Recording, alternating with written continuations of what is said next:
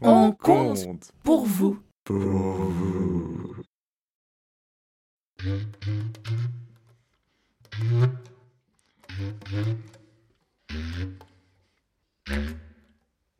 C'est l'histoire d'un jeune homme qui était un prince. C'était le prince des voleurs. Mais c'était aussi le prince des menteurs. Il vivait bien sa vie. Il allait de ville en ville dans son royaume, et à chaque ville dans laquelle il arrivait, il se rendait sur le marché. Là, il prenait ce dont il avait besoin, parfois ce dont il n'avait pas besoin. Et il vivait ainsi dans l'opulence. Seulement, une fois qu'il a eu fait le tour de toutes les villes du royaume, il est retourné dans la première des villes dans laquelle il n'avait jamais volé, et là, arrivé sur la place du marché, les gens se sont mis à faire un grand cercle autour de lui.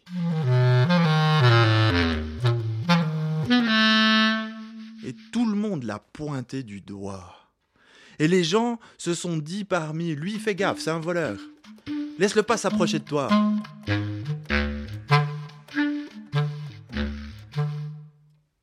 Ces conditions, difficile de voler. Le jeune homme est donc parti dans la ville suivante. Mais là, arrivé sur la place du marché, de nouveau, les gens ont formé un grand cercle autour de lui, tout le monde l'a pointé du doigt, et tout le monde a dit Faites attention, c'est un voleur. Et de ville en ville, à chaque fois, cercle, pointé du doigt, mise en garde.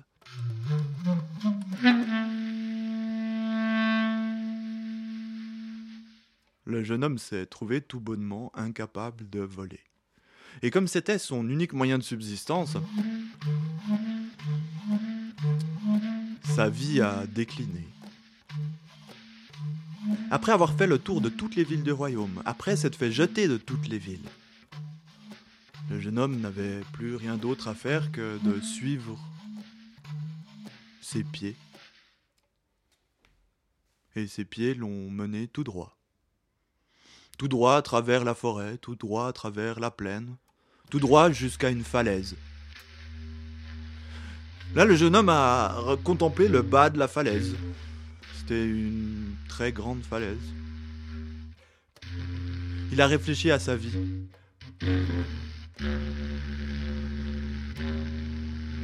Il s'est dit que s'il ne pouvait plus voler, alors euh, rien ne servait de vivre. Et il a sauté.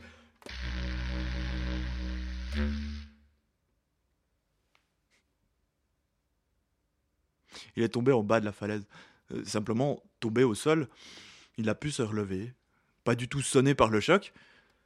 Il a constaté avec surprise qu'il n'était absolument pas blessé. Mais comme il était décidé à mourir, il a sorti son poignard de sa ceinture.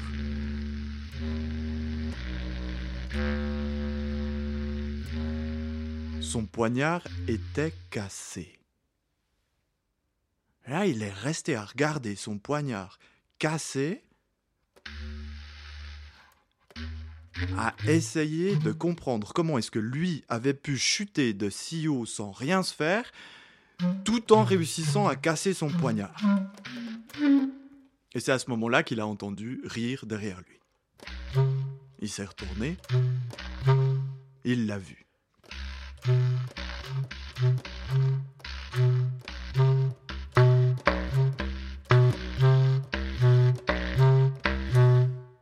C'était une femme. Elle était belle. Elle avait des cheveux longs, noirs, bouclés. Dans la nuque, juste derrière l'oreille droite, elle avait un grain de beauté, et dans son dos, dans son dos, elle cachait ses ailes. C'était l'ange de la mort.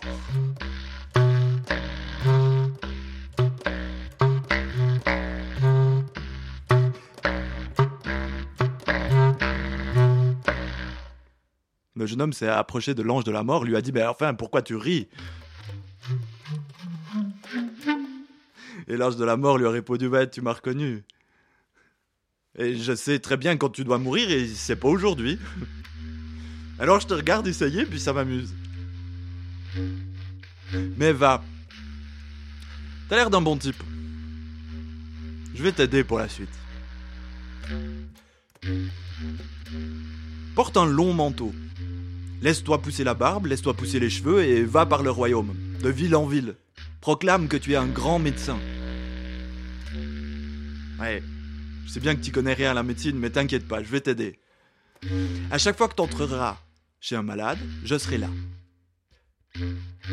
Si tu me vois au pied du malade, ça veut dire que tu ne peux rien faire. Le malade va mourir. Par contre, si tu me vois à la tête du malade, c'est que le malade va guérir. Alors là, tu fais comme tous les médecins. Tu vas dans le jardin, tu ramasses deux, trois herbes, tu fais une tisane, n'importe quoi, tu le donnes au malade, tu verras, il guérira très vite.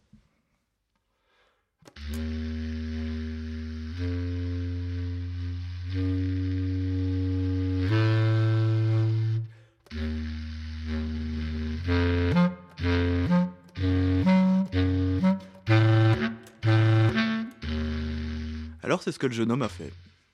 Il a porté un long manteau, il s'est laissé pousser la barbe, il s'est laissé pousser les cheveux. Il allait par le royaume et de ville en ville, il a proclamé qu'il était un grand médecin. Et assez vite, il a eu une fort belle réputation.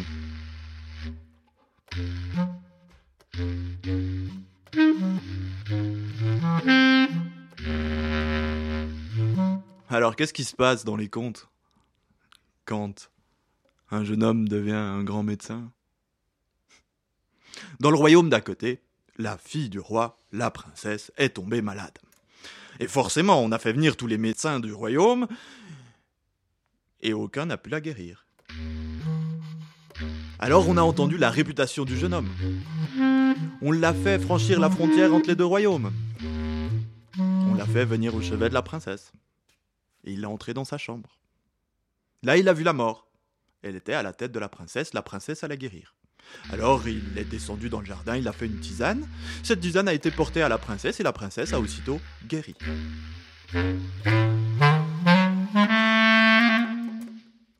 Le roi, heureux, est venu trouver le jeune homme.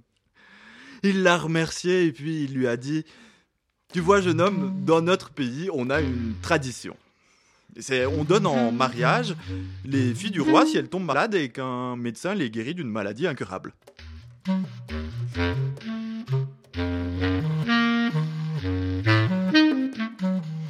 deal. Alors, le jeune homme et le roi sont rentrés dans la chambre de la princesse. Le jeune homme a regardé sa future épouse. Elle était laide. Le jeune homme a regardé le roi. Il a regardé à nouveau la princesse. Elle était vraiment très, très laide.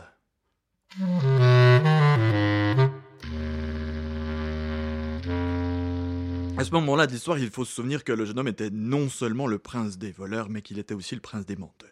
Il a regardé le roi, droit dans les yeux, et puis il a dit Ah, mais en fait, euh, je viens de me souvenir de quelque chose, c'est que en fait, quand je suis né, mon père était fort ami avec son voisin. Depuis tout petit, c'était des amis d'enfance, et puis son voisin eut une fille, en même temps que mon père m'a eu moi comme enfant. Mais comme le voisin est parti à un moment, j'ai complètement oublié cette histoire, alors que mon père, il avait promis de me marier avec sa fille, parce que comme c'était les meilleurs amis du monde, le roi a tapé sur l'épaule du jeune homme. Il a dit, c'est bon, c'est bon, t'inquiète. Chez nous, on a une autre tradition c'est que si pour une raison ou pour une autre, celui qui guérit la fille de la princesse ne peut pas l'épouser, alors on lui donne le poids de la princesse en or.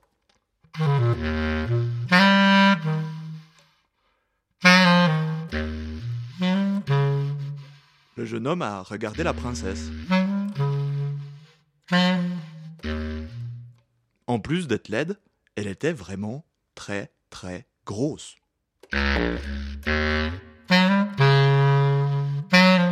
Et c'est avec trois énormes sacs d'or que le jeune homme est reparti du château.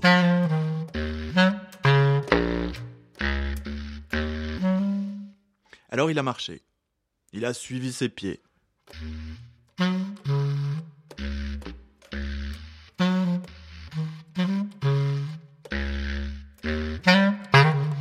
Et ses pieds l'ont emmené à travers la forêt. Ses pieds l'ont amené à travers la plaine. Il est arrivé dans une clairière. Là, au bord de la clairière, une rivière coulait.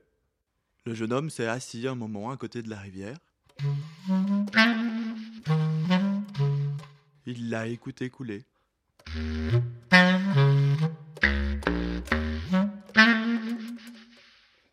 Et il s'est dit que c'était là qu'il avait envie de faire sa vie.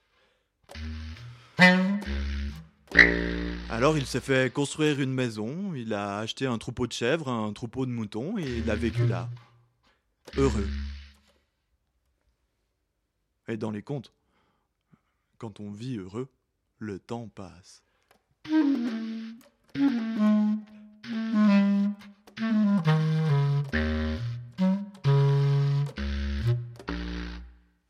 Un jour, le jeune homme était au bord de la rivière. Il écoutait l'eau couler et puis il a entendu des pas derrière lui. Il s'est retourné et il l'a vue. C'était elle. C'était une femme. Elle était belle. Elle avait des longs cheveux noirs et bouclés. Dans la nuque, juste derrière l'oreille droite, elle avait un grain de beauté. Et dans son dos, dans son dos, elle cachait ses ailes. C'était l'ange de la mort.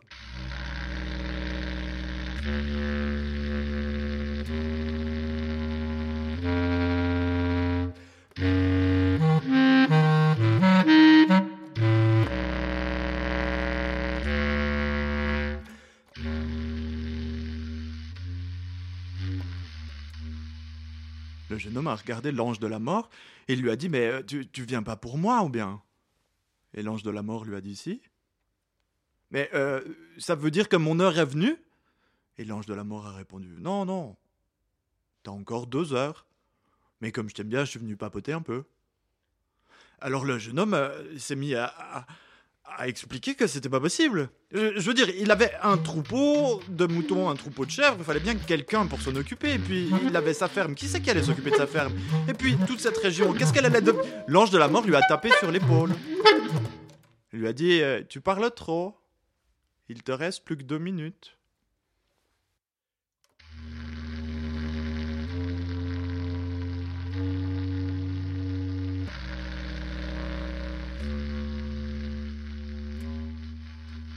Jeune homme a regardé l'ange de la mort dans les yeux, puis lui a dit En fait, avant de mourir, je crois que j'aimerais bien encore faire une prière. L'ange de la mort lui a dit Il n'y a pas de problème, tu as le temps de faire une prière. Le jeune homme a expliqué Ouais, mais en fait, euh, je sais pas à quand remonte ma dernière prière. J'ai l'impression que j'ai tellement de choses à, remettre en ordre avec Dieu avant de pouvoir mourir que, que ma prière va être très très très très longue. Euh, du coup, je pense que j'aurai pas le temps. L'ange de la mort lui a dit Vas-y, je t'aime bien, je te laisse le temps de finir ta prière. Je te promets que je ne te prendrai pas avant que tu aies fini cette prière. Le jeune homme a dit Promis Et la mort lui a répondu Promis.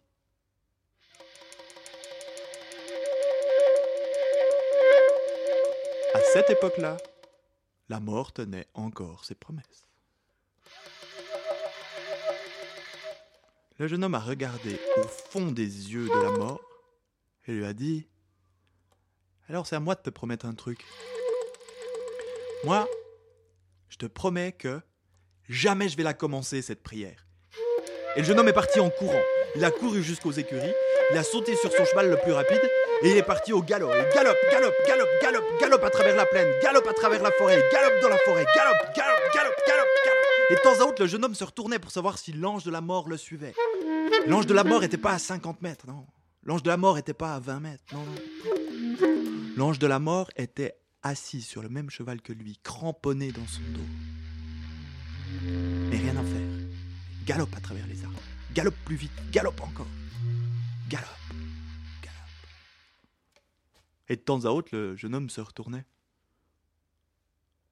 Et une fois il s'est retourné, la mort avait disparu. Alors le jeune homme a arrêté son cheval. Il est descendu. Il a regardé à l'est, il a regardé à l'ouest, il a regardé au nord, il a regardé au sud. L'ange de la mort avait disparu. Alors le jeune homme est monté sur l'arbre le plus haut qu'il y avait à proximité, et là il a regardé à l'est, à l'ouest, au nord, au sud.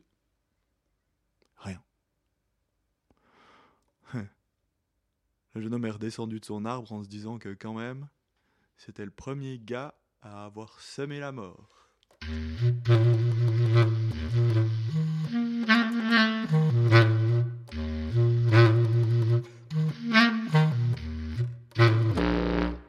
Alors il est remonté sur son cheval, il a réfléchi un moment, retourné chez lui, continué tout droit. Il a choisi de continuer tout droit. Et puis, galope Galope à travers la forêt Galope Galope jusqu'à sortir de la forêt Là, il s'est trouvé en plein désert. Et galope dans le désert. Galope sous le sommeil de l'après-midi, galope dans le désert, galope toujours. Et il a galopé jusqu'à ce que le soleil touche l'horizon. Et à ce moment-là, à ce moment précis, son cheval est tombé raide mort.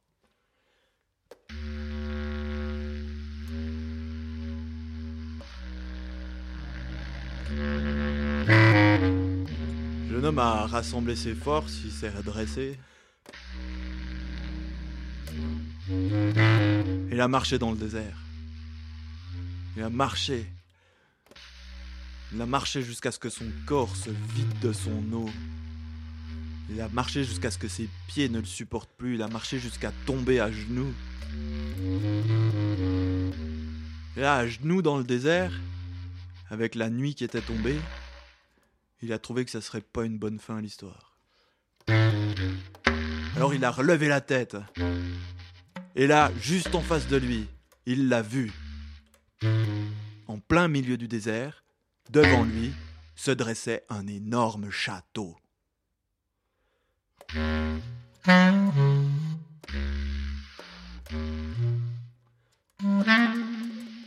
Le jeune homme a rassemblé ses dernières forces. Il s'est relevé et il a marché jusqu'au château. Là, il y avait une lumière allumée. Il a frappé. On est venu lui ouvrir. Une jeune femme l'a pris par la main.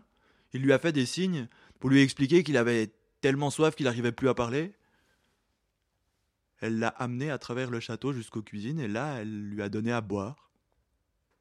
Et quand il a eu bien bu, elle lui a donné à manger.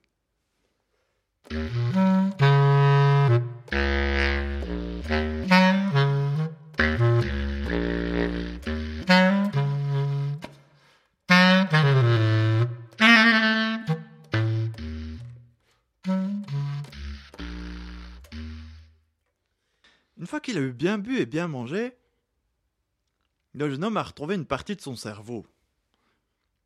Il a regardé la jeune fille avec un air un peu suspicieux et lui a dit Mais, dites voir,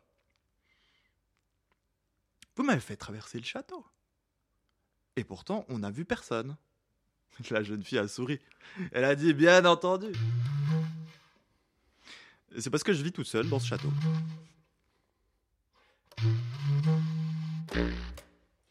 Le jeune homme a froncé à nouveau les sourcils, il a regardé la jeune femme, il lui a dit Mais. Mais votre château est en plein milieu du désert. La jeune femme a souri. Elle lui a dit Oui, mon château est en plein milieu du désert. C'est parce que tu vois, mon histoire est une histoire.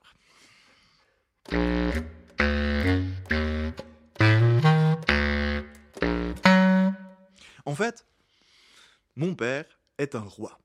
Et puis il a eu une seule fille, moi. Et comme il n'a jamais trouvé personne digne de se marier avec moi, il s'est dit qu'il allait remettre son choix au destin. Alors il a fait construire cet énorme château en plein milieu du désert, et depuis j'y vis, seul, en attendant qu'un homme vienne frapper à ma porte. Et le jour où un homme viendra frapper à ma porte, ça serait un envoyé du destin et je me marierai avec. Le jeune homme a regardé la jeune femme. Elle était belle. Alors il a regardé ses pieds. Et puis, le rouge est monté. Le rouge est monté sur ses joues, il est monté sur son front, il est monté sur ses oreilles. Le jeune homme a dit Est-ce qu'un autre homme est déjà venu frapper à ta porte? Et la jeune fille a répondu Non.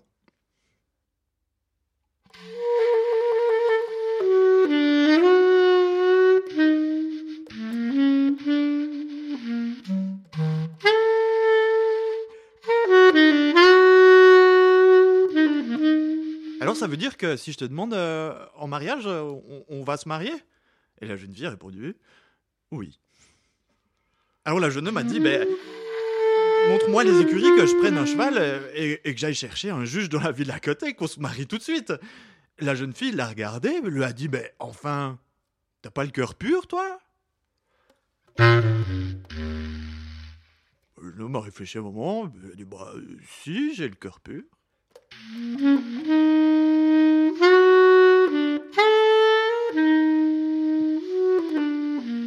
Mais alors pourquoi tu veux un juge pour nous marier? C'est bon. On est marié femme. Et la jeune femme a pris le jeune homme par la main. Elle l'a emmené dans un grand salon. Là, ils se sont assis sur un canapé et ils ont fait tout ce que les jeunes amoureux font.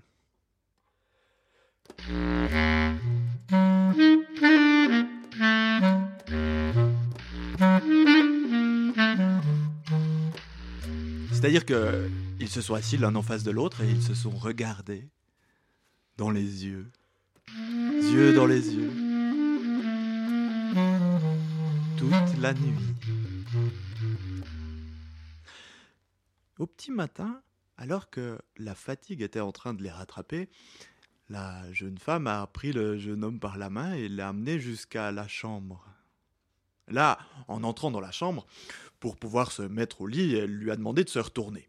Alors là, le jeune homme euh, a trouvé que c'était un peu bizarre quand même pour un jeune homme marié, mais que bon, pour la première nuit, ça pouvait se faire. Il s'est retourné, il l'a laissé se changer.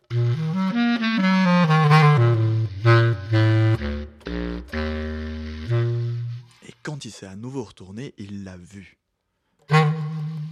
Elle était dans le lit, elle était nue sous un drap de soie. Elle était belle. Elle était tellement belle. Il a senti son désir monter en lui. Il, s'est senti rougir, il a commencé à déboutonner sa chemise. Là, la jeune fille l'a regardé avec un, un air préoccupé. Elle lui a dit Mais qu'est-ce que tu fais là? Le jeune homme a dit Bah, je me déshabille pour venir te rejoindre. La jeune femme lui a dit Bah, tu peux pas faire ça. Comment ça, je peux pas faire ça a demandé le jeune homme. La jeune fille lui a dit Bah, tu peux pas venir au lit sans avoir fait ta prière d'abord tu, veux dire que hum, on, on peut se marier juste parce qu'on est avec le cœur pur, mais que pour aller au lit, il faut faire sa prière? La jeune fille a répondu Oui. Le jeune homme a demandé Bah. Il se passe quoi si je fais pas ma prière? La jeune fille a dit Y a pas de problème. Mais tu viens pas au lit.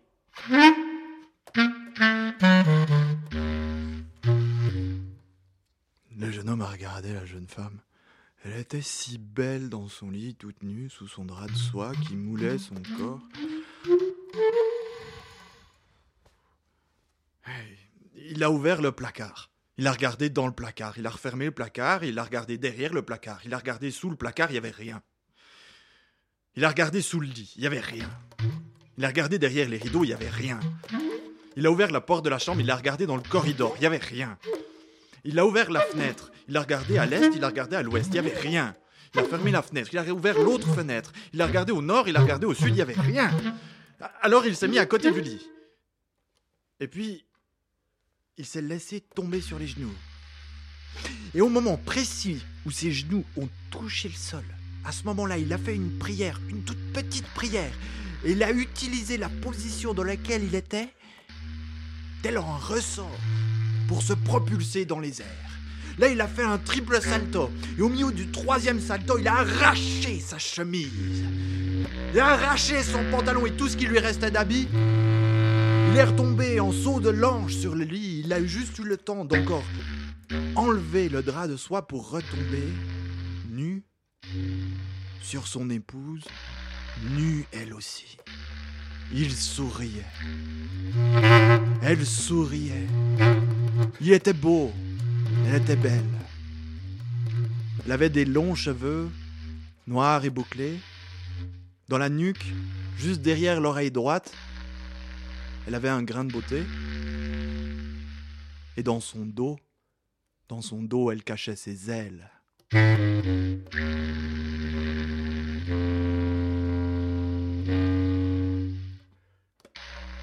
L'ange de la mort a refermé ses bras sur le jeune homme et l'a emporté au loin.